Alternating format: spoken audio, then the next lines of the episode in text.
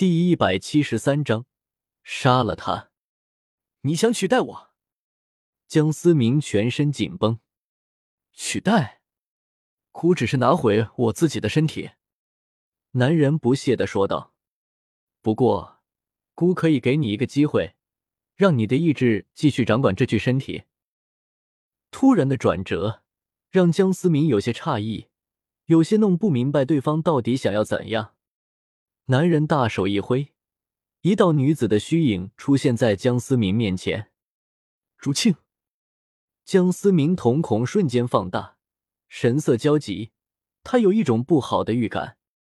眼前的朱竹清听不到江思明的呼喊，眼泪在眼眶中打转，似乎在凝视着江思明。杀了他！男人冷漠的声音在江思明耳边回荡。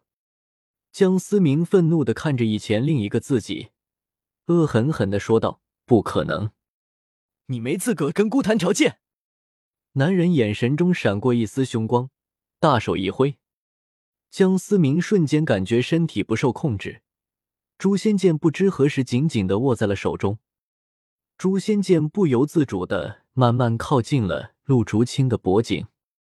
不要，不要！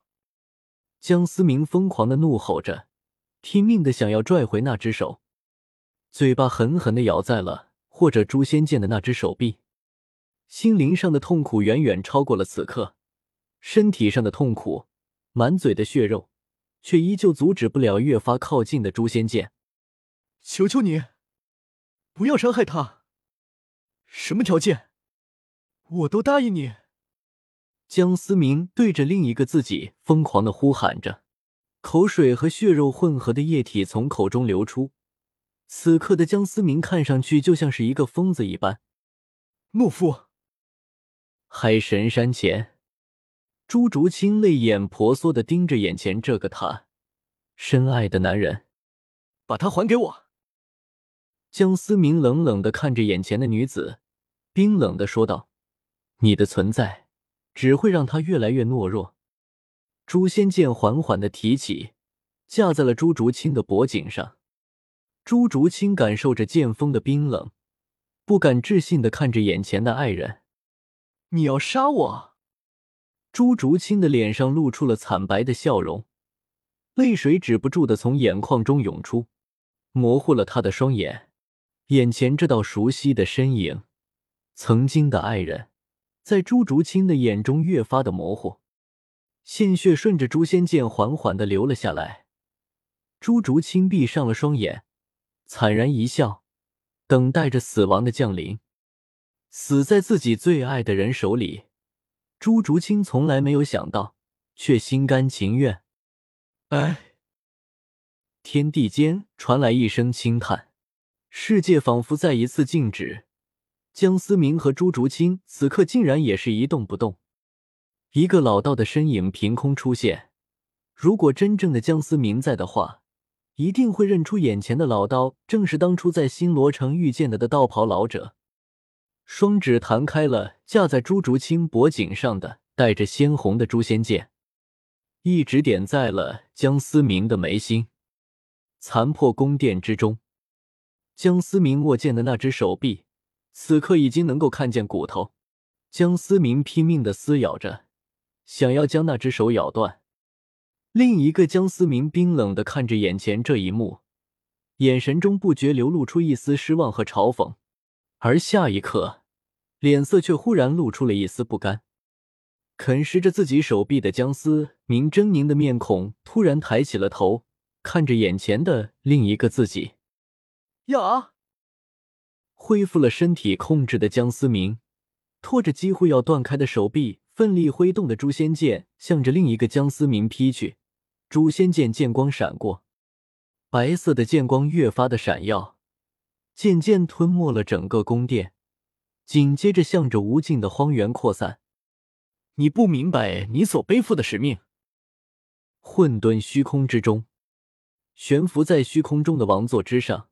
正坐立着那道睥睨天下的身影，此刻的他正在望着那无尽的虚空，似乎在等待着什么。突然间，王座之前的空间扭曲破碎，化作一道黑洞，道袍老者的身影从中走出。你不该阻止我！冰冷的声音仿佛震动了整个寰宇，虚空都在颤抖。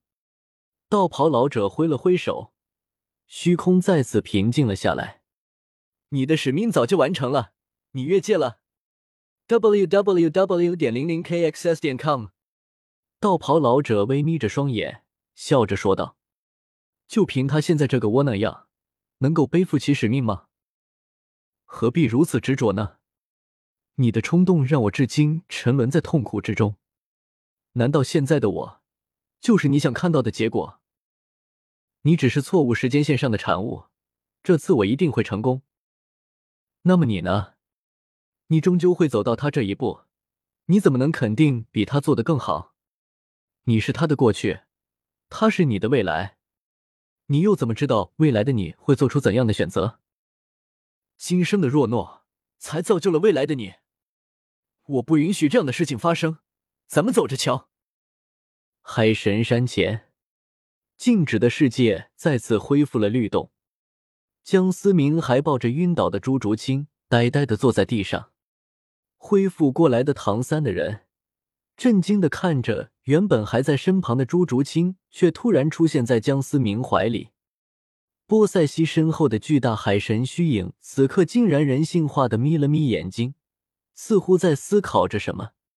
唐三看着一动不动的江思明，鼓足的勇气，慢慢的走向了江思明。此刻，所有人都在关注着江思明可能的一举一动。慢慢靠近的唐三，轻轻的点了点江思明的肩膀。思明哥。谁知下一刻，江思明抱着朱竹清向后倾倒了下去。见此状况，戴沐白等人也顾不上任何，赶忙冲了上去。神界之中，海神和修罗神眼神之中露出了不可思议的目光。尽管凭借他们的实力，还感受不到世界的运转，才刚刚那一刻停止了。江思明之前的一声定和凭空一位的朱竹清，却让他们有了大致的猜测。修罗，这小子到底是什么人？海神忍不住咽了咽口水。这件事我需要和邪恶商量一下。他可能是我们神界未来的希望，也可能带来毁天灭地的灾难。修罗神眼神凝重的说道。尽管身在神界，透过镜像观察，也能感受到江思明身上散发的那股上位者的气息，如同一位亘古的王者降临世间，霸道、冷漠，审视着天地间的一切，掌控着一切。修罗神甚至有一种感觉，江思明察觉到了两人的窥探。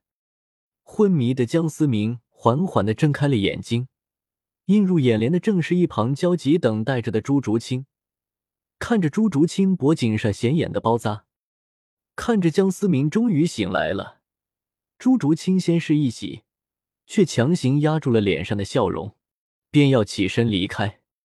江思明如同弹射一般坐了起来，强行将朱竹清揽进了怀里。对不起，都是我的错。